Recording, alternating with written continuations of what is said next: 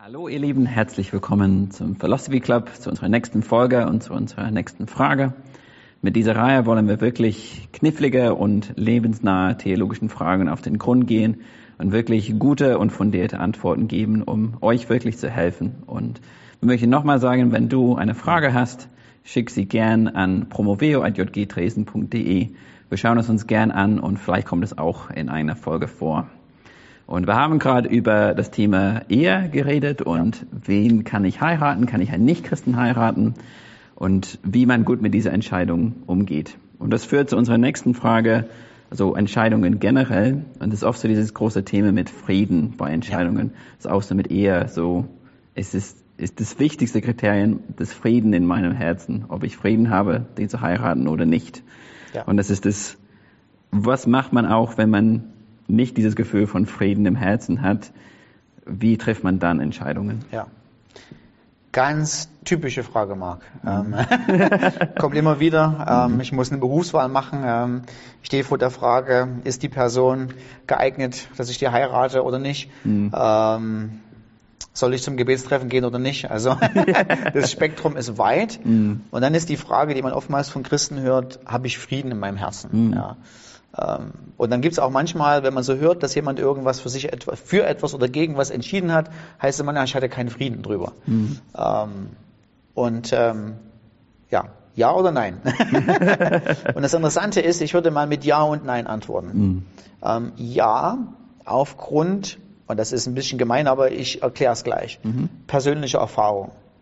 Ähm, also ich kann mich an zwei, mindestens zwei ganz konkrete Erlebnisse in meinem Erleben erinnern, wo ich einen übernatürlichen Frieden entweder gespürt habe oder deren Frieden nicht da war. Ich, ich sage es gleich, die Geschichte Nummer eins. Als ich mich entschieden habe, mitten in mein Medizinstudium ähm, zu beenden und anstelle dessen, und das war nach dem dritten Jahr, und anstelle dessen ähm, Theologie zu studieren, habe ich einen unwahrscheinlichen, übernatürlichen Frieden in meinem Herzen gespürt. Weiß mhm. ich noch, ich liebe dieses Gefühl. Oh, und es war nicht das einzige Kriterium, an dem ich das festgemacht habe, mhm. aber es war für mich damals ein Kriterium, was mir geholfen hat, ähm, die Entscheidung zu treffen. Entschuldigung. Zweitens, ähm, ich habe mal ein Jobangebot bekommen als Theologe zu arbeiten. Es war der Traumjob schlechthin. Also mhm. das, was ich eigentlich immer machen wollte. Besser geht es überhaupt gar nicht. Ja. Also wenn man Karriere im christlichen Bereich machen will, ja, dann ja. war es das. Und ich habe mein Herz nicht dazu bringen können. Ja. Mein Herz mhm. hatte so eine innere Unruhe, ähm, dazu Ja zu sagen. Und ähm, Nadja und ich haben dann abgesagt. Mhm. Ähm, und in, in dem Augenblick äh, konnte ich es überhaupt nicht verstehen. Ja, ich habe noch äh, äh, tagelang, wochenlang danach gesagt, warum hast du das gemacht? Was ist mit dir falsch? Ja, mhm. aber es hat sich einfach, ich konnte, ich, ich konnte es nicht. Ja, ich hatte so einen Unfrieden im Herzen. Ähm, ein paar Jahre später hat sich dann herausgestellt, warum das auch so war. Ähm, ich wäre, ich wäre nicht glücklich geworden an mhm. der Stelle. Ähm, und jetzt kommen wir zu dem Problem. Und jetzt könnte man denken, die Antwort ist ja. Der Frieden ist da, super, der Frieden ist nicht da. Nein. Mhm. Das Problem und das Problem auch mit meiner eigenen subjektiven Erfahrung, die ich habe oder gemacht habe, ist die Erfahrung basiert auf null biblischen Prinzip. Mhm. Ja. Ähm, also ich kenne keine Bibelstelle, ich kenne kein Vorbild in der Bibel, hm. wo es heißt, und Paulus hat gewartet und er hat den Frieden Gottes gespürt und das war das große Zeichen, wo er äh, vorwärts gehen sollte. Ja. Wobei es, oft, wenn ich da kurz, ja. ich kenne, dass es so von Philippa 4 zitiert ja. wird, der Frieden, der in deinem Herzen regiert, Genau, genau. genau. Vielleicht kommst du dazu. das, aber ist, das ist auch ganz klassisch, dazu können, ja, wir, genau. dazu können wir gleich mal hingehen. Mhm. Ähm, es gibt manchmal so, so, so Lebensbücher, ne? so, so wie lebe ich meinen christlichen, meinen christlichen mhm. Glauben aus ähm, und äh, oder wie treffe ich Entscheidungen. Und da steht da so, widerspricht es dem Wort Gottes? Nein, so, ja, alles wunderbar, dann kann ich es ja. machen. Zweite Frage, habe ich Frieden in meinem Herzen, Klammer auf, Philipper Kapitel 4, Verse 4 bis 6, ja. äh, äh, äh glaube ich noch, ähm, äh, Kolosser 3, Vers 15, Klammer zu und weiter. Ne? Ja. Ähm, und jetzt, wenn wir uns die Stellen angucken, passiert Folgendes. Ähm, wir gehen zuallererst zur, zur Philipper-Stelle. Mhm. Ähm, da schreibt Paulus, hier, ich habe gerade Kolosser hier, da bleiben wir gleich hier, mhm. bleiben doch zu Kolosser. Äh, Im Kolosser 15 heißt es, lass den Frieden Christi in deinen Herzen regieren, denn dazu bist du in der Tat in einem Leib gerufen worden und sei dankbar. Hm. Äh, wenn wir uns die Stelle angucken, können wir tatsächlich sagen, ja, wunderbar, hier steht was über Frieden, super da. Hm. Aber wenn wir genau hingucken und uns fragen, was bedeutet denn die Stelle, sehen wir, dass es hier im Vers 15 heißt, lasst den Frieden Christi in euren Herzen regieren, denn dazu seid ihr gerufen worden in einem Leib. Und wenn du die Verse vorher anguckst, siehst du, dass es die ganze Zeit um einen Frieden in der Gemeinschaft geht, um ein, um ein gütiges Miteinander. Du sollst äh, den anderen gegenüber barmherzig sein, Güte zeigen, demütig sein, sanftmütig, Geduld haben, einander vergeben, so wie Christus dir vergeben hat, etc., etc. Und dann kommt Vers, 15, äh, Vers 14 und Vers 15. Das heißt, Kolosser, Kapitel 3, Vers 15, hat nichts mit einem inneren Frieden über Entscheidungen zu tun, mhm. sondern hat mit einem friedlichen Miteinander zu tun in der Gemeinschaft. Philipperbrief. Mhm. Ähm, Philipperbrief, Kapitel 4. Ähm, 4, Vers 6. Sorgt euch um nichts, denn in jeder, ansonsten, äh, anstelle dessen, in jeder Situation, durch Gebet und Fürbitte mit Danksagung, sagt eure Gebetsanliegen zu Gott und als Konsequenz wird der Frieden Gottes, der alles Verständnis übersteigt, eure Herzen bewahren in Christus Jesus. Mhm. Auch hier haben wir im Philipperbrief 4, Vers 6 kein Anzeichen dafür, dass steht, wenn du eine Entscheidung triffst, horche auf den Frieden. Und der Frieden ist die Ursache für eine konsequent folgende Tat, sondern die, das Gegenteil ist der Fall. Oder, oder andersrum geht's. Äh, Frieden ist das nachfolgende Resultat dessen, dass ich Christus vertraue in Umständen, die nicht sehr vertrauenswürdig aussehen. Mhm. Also die Philipper befinden sich in einer Situation, wo sie eigentlich überhaupt keinen Frieden haben. Sie sind geängstigt, weil sie sagen, das fordert mich viel zu sehr heraus. Ähm, hier habe ich Sorgen, hier habe ich Nöte, was mache ich denn damit? Und die Antwort ist nicht, ja, du bist ja auch überhaupt nicht im Willen Gottes, weil du die, die ganzen Sorgen hast, sondern die, die Tatsache ist eben, oder, oder das, was Paulus auffordert, ist, wenn du diese Probleme hast, wenn du diese Herausforderungen hast, vertraue auf den Herrn, der dich mhm. beschützt, der dich bewahrt, auf dem Weg, übrigens Philipper Brief steht im Zusammenhang mit Evangelisation, auf dem Weg, auf der Mission, auf dem Weg mit Gott musst du dir nicht darum sorgen, dass Gott dich nicht versorgt. Das musst du dir keine Sorgen machen, dass wenn du dich um die Ausbreitung des Evangeliums kümmerst, äh, dass, dass Gott äh, dich hängen lässt und äh, den Nachschub nicht versorgt, weil da gibt es ganz viel Militärsprache im Philipperbrief und die Idee dahinter ist, ich bin in einer Situation wie eine Art Kriegsgeschehen, ähm, ich muss was Kühnes tun für den Glauben mhm. Und äh, muss ich mir gleichzeitig Sorgen machen, dass der Militärnachschub nicht kommt, ja, dass ich genügend zu essen habe, dass ich meine Kinder versorgen kann. Und Gott sagt, mach dir keine Sorgen, Gott kümmert sich um den Nachschub. Mhm. Ähm, so, das heißt auch in der Situation, was so typisch angeführt wird, eine Bibelstelle, hat eigentlich nichts mit Entscheidungsfindung zu tun. Mhm. Und jetzt kommen wir gleich zum, zum riesengroßen Problem. Oder zum Problem ist nicht das richtige Wort, aber zur Herausforderung.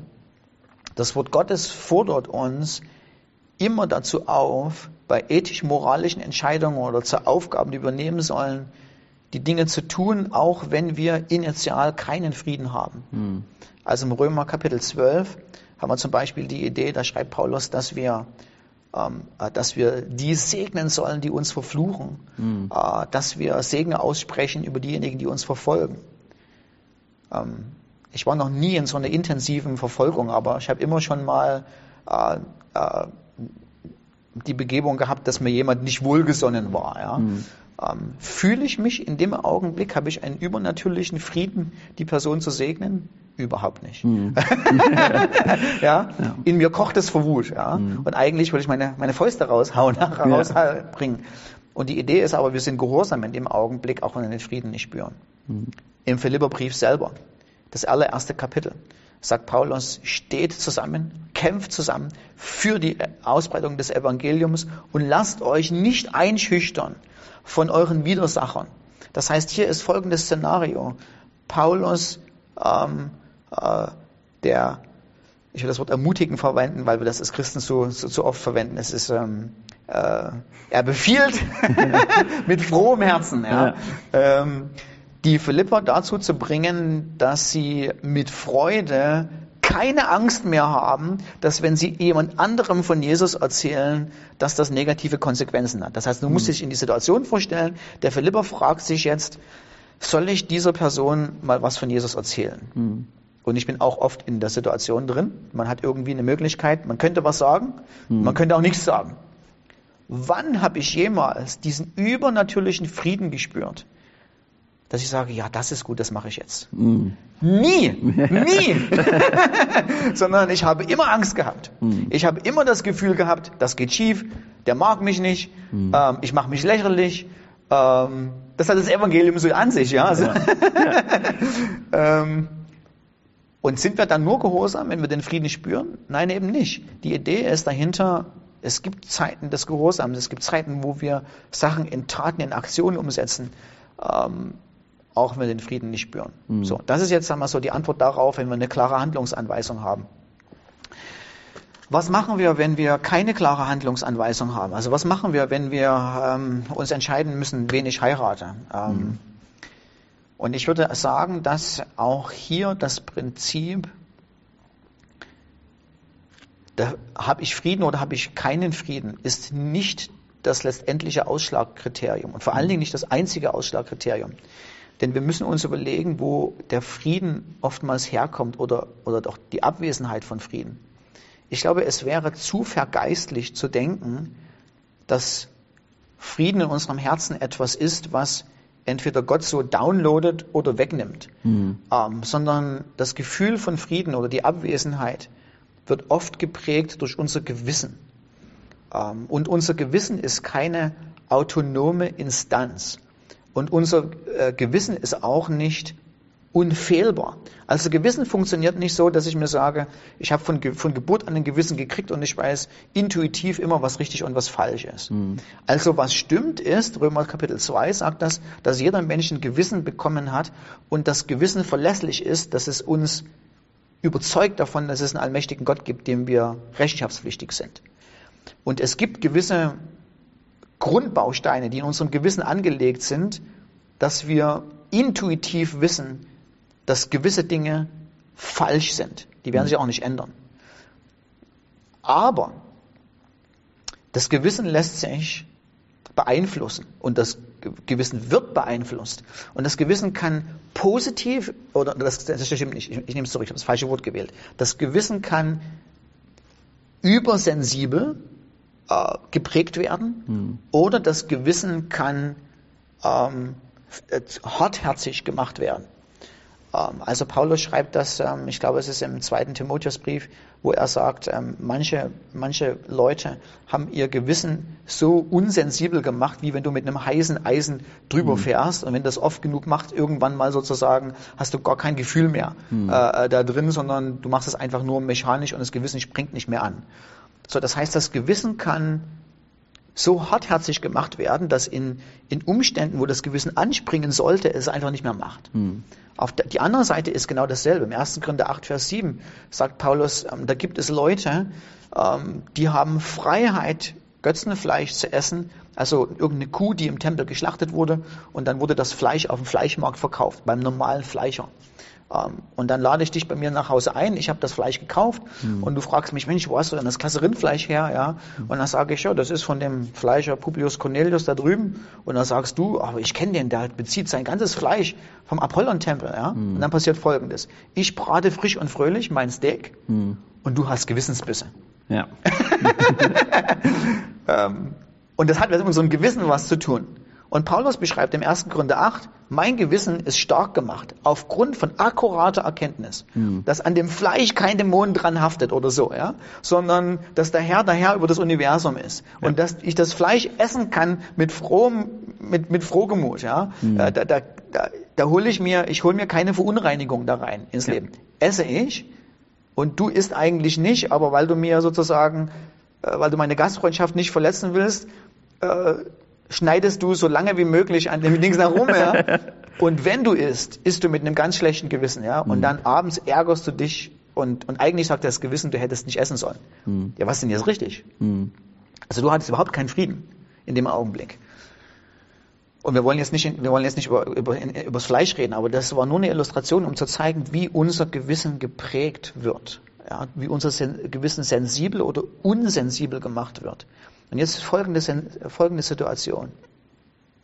Hier kommen alle, alle, alle peinlichen Erfahrungen aus unserem, aus meinem eigenen Leben raus bei den Fragen immer. Ähm, es gab Momente, wo ich echte Zweifel hatte, ob ich Nadja heiraten sollte. Hm. Ähm, und der Frieden Gottes war weg.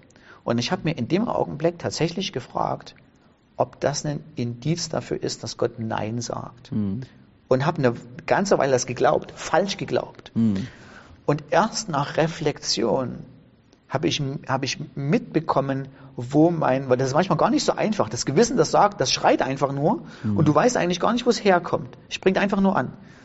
Und im Nachhinein habe ich so ein bisschen, wenn ich gefragt habe, warum habe ich eigentlich diesen Unfrieden, habe ich gemerkt, dass erstens eine gewisse Angst mitspielt, eine Angst, die falsche Entscheidung zu treffen. Mhm. Es hat Unfrieden in mir ausgelöst und der Unfrieden war ein Indiz für mich, Urs Gott ist vielleicht nicht dabei. Mhm. Aber die Angst hatte nichts mit Gottes Willen zu tun. Ganz im Gegenteil. Ja? Also Gott gibt mir die Freiheit im 1. Korinther 7, Vers 39, hatten wir da einer der vorherigen Fragen. Ich ja. kann heiraten, wen ich will. Mhm. Also Gott hat Wohlgefallen daran gehabt, dass ich Nadja heirate. Das sagt das Wort Gottes so. Ja?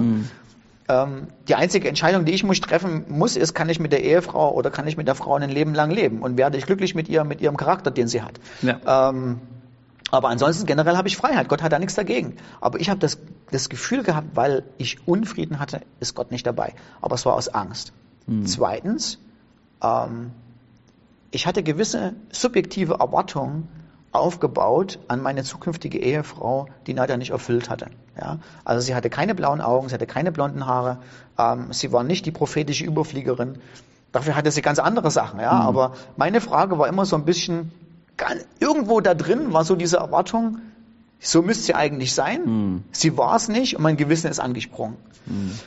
Und ich denke, so ist das ganz oft mit Entscheidungen, die wir treffen müssen. Und ähm, auf die große Frage, ich weiß nicht, warum wir so lange auf einer heißen Brei herumreden, mhm. wir können es eigentlich gleich auf den Punkt bringen, ist das Gewissen, aber es hilft es vielleicht zum Verständnis, mhm. ist, ist der Frieden oder der Nichtfrieden ein Indiz dafür, ob ich hier eine Entscheidung treffen soll oder nicht? Und ich würde sagen, in den seltensten Fällen. Mhm. Weil in den allermeisten Fällen bei, der, bei einer Frage, soll ich dies oder jenes machen, Gewissensüberzeugungen mitschwingen. Mhm. Und das Gewissen keine neutrale Instanz ist, sondern Gewissen wird definiert als das Wissen, was richtig und falsch ist, aufgrund dessen, was du in dem Augenblick glaubst. Mhm. Und wenn du in dem Augenblick gewisse Dinge glaubst, springt dein Gewissen an, aber es, es, es widerspiegelt eigentlich nur, was du glaubst, nicht ob Gott das glaubt in dem mhm. Augenblick. Das heißt, ich würde bei der Frage, tue ich dies oder tue ich jenes? Spüre ich einen Frieden oder spüre ich keinen Frieden? Wenn ich diesen Frieden oder diesen Unfrieden habe, muss ich mir die Frage stellen in dem Augenblick, warum habe ich diesen Frieden eventuell nicht? Ja? Mhm. Was, ist, was ist es konkret in meinem Gewissen, dass es mir nicht erlaubt, den Frieden zu haben? Mhm. Oder ich habe den Frieden, warum, warum habe ich den? Mhm. Ähm, übrigens, wir hatten vor kurzem einen netten jungen Mann ähm, bei uns zu Hause, ähm, und der erzählte uns, ähm, dass er eben, das beantwortet gleich so ein bisschen oder eine, eine Illustration auf unsere letzte Frage, die wir hatten. Ähm, er, ihm stelle, für ihn war die Frage irgendwann mal, ähm, ziehe ich mit dieser nicht-christlichen Freundin zusammen? Mhm. Und er hatte sich dann irgendwo so das ausgedacht, hat das zu Gott hingelegt, hat gesagt, Gott, äh, gib mir ein Zeichen. Und ähm, wenn sie sich entscheidet, nach Dresden zu ziehen, und hier das zu studieren, weil sie wollte eigentlich irgendwo anders studieren, Braunschweig mhm. oder wie auch immer, dann weiß ich, das ist von dir, wir gehören zusammen und wir können zusammenziehen. Okay. Sie zog tatsächlich nach Dresden. Mhm. Sie zogen zusammen, sind jetzt mehrere Monate, mehrere Jahre zusammen und es ist schiefgegangen. Ja. Mhm. Egal, ob es schief geht oder gut geht, war keine weise Entscheidung. Ja. Aber als ich ihn gefragt habe, ja, hattest du Frieden, hat er gesagt, natürlich hatte ich Frieden. Mhm. Aber das Gewissen ist nicht angesprungen in dem Augenblick, weil weil das Gewissen etwas geglaubt oder nicht geglaubt hat in dem Augenblick, was er, was, wovon eigentlich sein Gewissen hätte geprägt sein müssen. Ja, also, dass sein Gewissen sich darauf freut, ja. Ich meine, wer freut sich nicht, äh, sagen wir so, so mit so einer hübschen Frau zusammenzuziehen, ja. Dass, ja. Da, dass da eine gewisse Freude und Erwartung und, und positive Gefühle da sind, ist doch selbstverständlich. Ähm, aber wo das Gewissen nicht angesprungen ist, ist auf die Frage, sollte ich mit einem nichtchristlichen Freund oder Freundin zusammenziehen? Hm. Und da hätte eigentlich eine, ja, da hätte Lehre das Gewissen prägen sollen. Hm. Und ähm, ja, jetzt sind wir aber wirklich, jetzt haben wir es von, ich glaube, von jeder Ecke bearbeitet. Mhm. Ähm, ja, ich würde nicht mehr danach raten, nach dem inneren Bauchgefühl zu Mhm. schauen ähm, und ähm, äh, zu fragen, oh, äh, ist da was oder ist da nichts, ähm, sondern ich würde nach, ich glaube, wir vergeistlichen, zu verübergeistlichen manchmal die Sache, sondern Gott hilft uns, gute geistliche Entscheidungen zu treffen, oft aufgrund von sehr ähm, objektiven Kriterien. Mhm. Was glaube ich eigentlich über diese Sache? Was will ich und warum will ich es? Und ähm, natürlich muss der Frieden irgendwann mal kommen. Mhm. Ja, also ich möchte keine Frau heiraten, über die ich keinen Frieden habe, sie zu heiraten. Ähm, aber vielleicht ist der Unfrieden, den ich spüre, vielleicht kann der ausgeräumt werden aufgrund von falschen Erwartungen, ähm, aufgrund von Ängsten, die ich habe. Geht das gut? Mhm. Ähm, kommt der große Knall? Ja. Ja, Und ich denke, das ist so mit Weisheit Entscheidungen Ja. zu treffen. Und ich denke, Ja. also ich bin ein bisschen damit aufgewachsen, so diese Stelle in Jakobus 1,5, so wenn du keine Weisheit hast, dann bitte Gott darum. Und ich bin ein bisschen damit aufgewachsen, wenn du nicht weißt, was du machen sollst, Ja. dann bitte Gott darum und dann wird Gott dir sagen, was du machen sollst. ja, Und habe wirklich so überlegt, was heißt es eigentlich, dass Ja. Gott uns Weisheit gibt, dass Gott uns hilft, hinter den Kulissen zu schauen, wirklich Pros und Kontras abzuwiegen und zu gucken, warum will ich das, warum will ich das nicht machen und dann zusammen mit Gott und mit Gottes Weisheit eine. Entscheidung zu treffen. Aber wir, wir wollen diese, dieses Zeichen. ja, natürlich. Mach das. Natürlich. So, ja. Ähm, und ich denke, die, die, die, die Idee da zu fragen, frage Gott, ist absolut die richtige. Aber ich Ja. glaube, wir haben die falsche Vorstellung manchmal, was es bedeutet, frage Gott. Mhm. Wir denken, hallo allmächtiger Gott, möchtest du mir ein Bauchgefühl geben? Ja? Genau. ähm, aber Gott fragen ist manchmal ähm, ganz anders. Das ist die Frage nach Weisheit, so wie du das gesagt hast. Das ist die Frage, den Freunden zu sagen, du, ich muss die und die Entscheidung Mhm. Das treffen. auch, ja. Schau mal von objektiv von draußen rüber. Was denkst du eigentlich? Mhm. Ähm, welche Kriterien sprechen dafür? Welche Kriterien sprechen dagegen? Mhm. Ja. ja. Okay. Cool. Mach ich, du hast angefangen, mache ich mal Schluss. Ja. Ich wünsche euch, dass ihr alle richtig gute Entscheidungen trifft mit Gottes Hilfe und unter seiner Weisheit. Halleluja, Amen. Amen.